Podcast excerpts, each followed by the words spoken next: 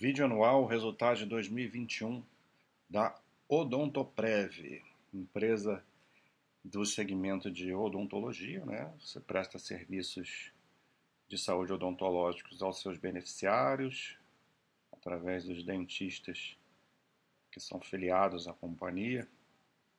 É, logo de cara a gente vê aqui a empresa destaca uma diferença muito grande no segmento de saúde entre o segmento setor de saúde entre o segmento médico hospitalar, que são os, os planos de saúde que a gente vai para uma consulta médica, né, tradicional, ou vai para o hospital, internações, cirurgias, procedimentos, e o segmento de odontologia que é a qual a empresa pertence. A gente vê um crescimento né, gradual muito grande de número de beneficiários, né, de, de, de vidas, é, e uma estagnação aqui desde 2012 no segmento de médico. É, é claro que esse setor aqui, ele, ele também é subpenetrado no Brasil, mas é muito mais caro, né? O plano de saúde no Brasil não é para qualquer pessoa. A gente vive num país aí que tem dificuldades econômicas na maior parte da população. Então é muito difícil crescer aqui nesse segmento onde tem gastos muito altos, né? Então está um pouco estagnado, mesmo sendo subpenetrado. Aqui a gente tem um segmento mais subpenetrado ainda, né? O menor, então é mais fácil você crescer, mas mesmo assim é, a lógica poderia ser mais ou menos a mesma, né? Apesar de que o ticket médio aqui é bem menor, seria mais fácil. Só que, em compensação, em lista de prioridades, né, você tem um plano odontológico está é, muito abaixo do que você ter um plano, um plano de saúde tradicional, né, um plano médico, é, onde você tem é, um riscos muito maiores né, da sua vida. Né? Mas então é, é um destaque né, essa capacidade de crescimento é, do segmento, aqui é um segmento como um todo, não só a, a a Odontoprev está aqui, né? E no último ano crescendo aí muito mais do que o segmento de médico hospitalar.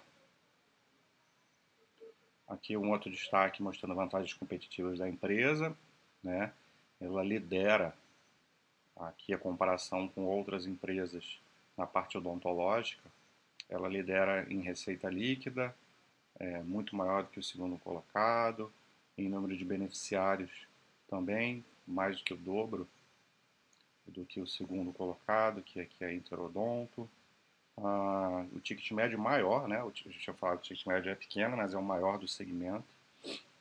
E, e o que chama mais atenção aqui é essa parte da sinistralidade, tá? 39,3% é muito baixo. Só que aqui essas empresas, elas são não são empresas exclusivas de, de odontologia, então por isso a sinistralidade delas é mais alta, né? Porque uh, aqui entra uma maioria aqui saúde, né, Porto Seguro Carros, é, tem um pouquinho de saúde também, mas estou falando o, o, core de cada uma dessas empresas, né, é, o Sul América hoje em dia é só saúde, né, tinha carros, mas vendeu, então é incrível porque a odontoprev ela é específica em odontologia, por isso ela consegue manter essa sinistralidade tão baixa e isso vai acabar gerando. Geralmente, o que norteia o, o resultado das empresas, né, em termos de EBITDA e lucro, o principal fator é o quanto elas controlam a sinistralidade. Então, a vantagem também da, dessa empresa. É um modelo também asset light, né? a empresa não precisa de fábricas, não precisa ficar abrindo lojas novas para poder crescer, é, e por isso ela tem um, por, é, por, conta de ela ter uma baixa necessidade de capex, né? Então são grandes vantagens aí da empresa. A gente vê a empresa crescendo em adições, né, de beneficiários na maioria dos anos aí da última década, é, crescendo 410 mil vidas agora em 2021. A gente vê aqui a, a evolução da receita líquida é, considerando a questão do início da pandemia, a gente teve um, um efeito ali pandemia se é, gerou suas consequências a partir do segundo trimestre de 20, né? Então teve aquele primeiro momento de grande queda e depois uma recuperação ah, gradual e ascendente, chegando aqui a, no último tri com a melhor receita aí do, desse período todo, né?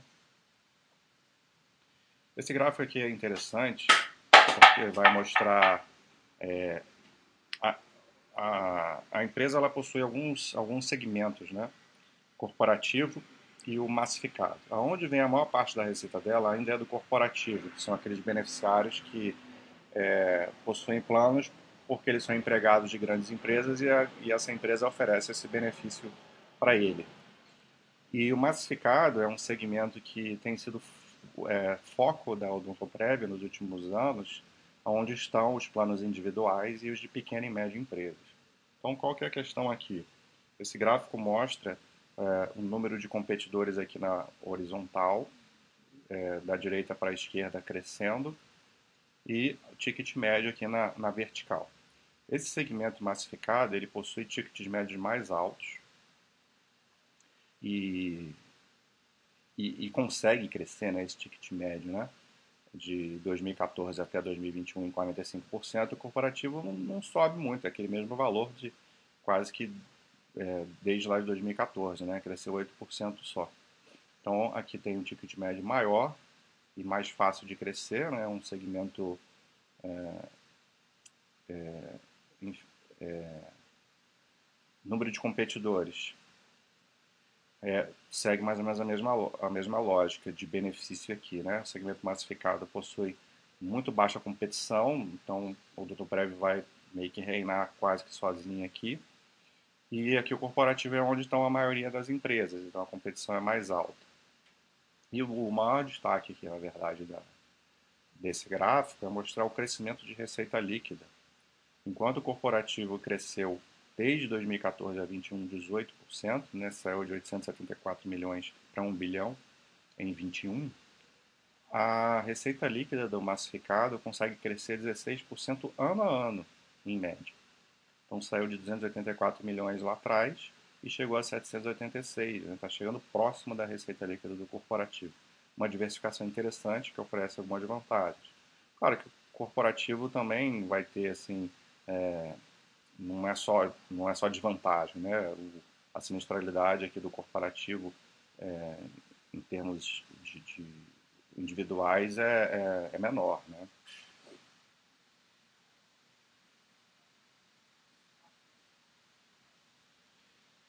Aqui a gente vê custo de serviços, aqui é o ponto que eu falei que é o de mais importante, que é a sinistralidade. E a empresa vem mostrando aqui que a sinistralidade vem caindo. Eu vou mostrar, vou falar aqui, o outro gráfico tem mais tempo, então eu explico melhor. Ah, aqui ela separa a sinistralidade por segmento, tá?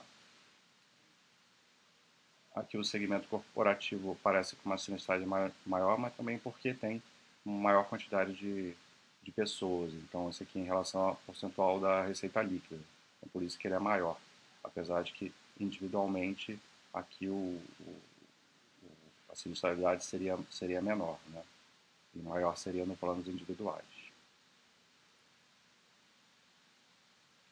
Aqui que eu queria mostrar, tem mais coisas aqui que mostram os ganhos de eficiências. O principal fator é sim a sinistralidade, que é esse mais escurinho aqui, e a gente vê que ela vem é, diminuindo de 2017 até 2021 e eu fiquei muito espantado com esse resultado de 21 porque é, olha essa queda de 19 para 20, né? É, muito atípica. Isso aconteceu por causa da pandemia, por conta das medidas de restrição social. É, as pessoas pararam de ir, a atividades não essenciais, né? Ficaram em casa ali segundo, terceiro tri e por isso teve é, sinistros muito mais baixos. Só que eu não imaginava que em 2021 a pandemia está aí ainda, mas a vida meio que voltou ao normal, né? As pessoas estão fazendo as suas atividades praticamente todas, né? Uma ou outra restrição, mas é, as pessoas não ou não voltaram para o dentista, né? É, mas pelo menos assim nos segmentos, nos outros segmentos a gente vê que a sinistralidade é, voltou a patamares é, normais, né? E com, 20, com 20, 2020 foi atípico para todos os segmentos. Mas em 2021 a gente está visto aí um crescimento de sinistralidade, com um retorno, né? Demanda represada e tudo mais. E a Doutor Prévio fez essa mágica aqui.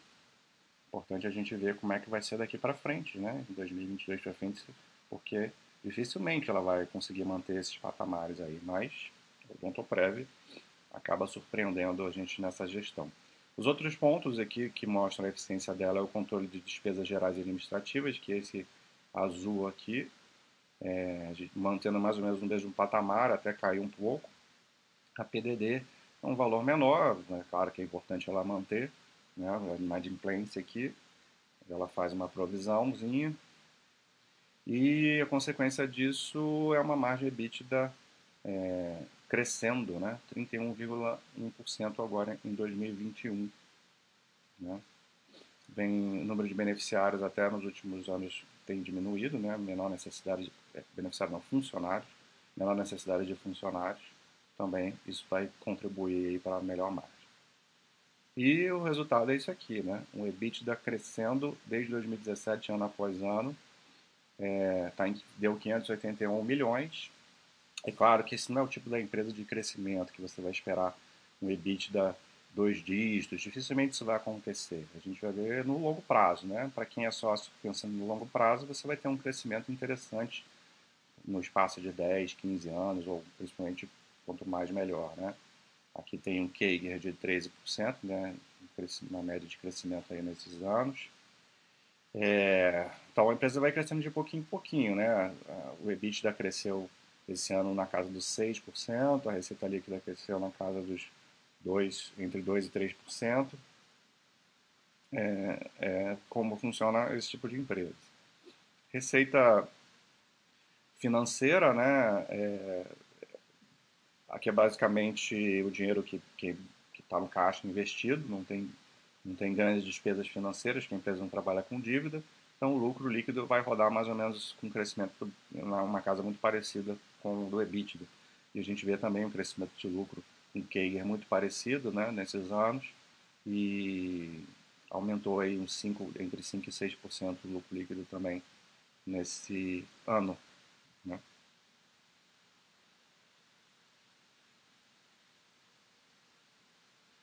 Eu tinha falado da empresa com baixa necessidade de capex, né? um capex aí basicamente irrelevante, né? investe um pouco em tecnologia, é, principal, né? E evolução do caixa, né? Caixa líquido, empresa que não trabalha com dívida, dívida zero, né? Não tem alavancagem, tem seu caixa aí bastante é, tranquilo, né? Robusto aí porque a empresa precisa. E a empresa agora em 2021 começou a fazer recompra, né? Já, já até agora janeiro, até janeiro de 2022, 15,8 milhões de, de recompras, de ações recompradas. Isso vai retornar também valor para o processo, né? Aonde a empresa retorna mais valor, apesar de ter no longo do no longo prazo tem crescimento também, né? Mas é principal é retorno através de distribuição de dividendos, juros sobre capital próprio e agora ela está adicionando a recompra é, que, que, gera valor porque você aumenta a sua participação é, na empresa, né? Com a retirada de ações do mercado. Então é isso. Empresa, resultado muito bom, redondinho, aí não chama muita atenção, né? Empresa mais discreta, mas que vem entregando valor certamente com bons resultados aí nos últimos muitos anos. É isso, Odontoprev. Um abraço.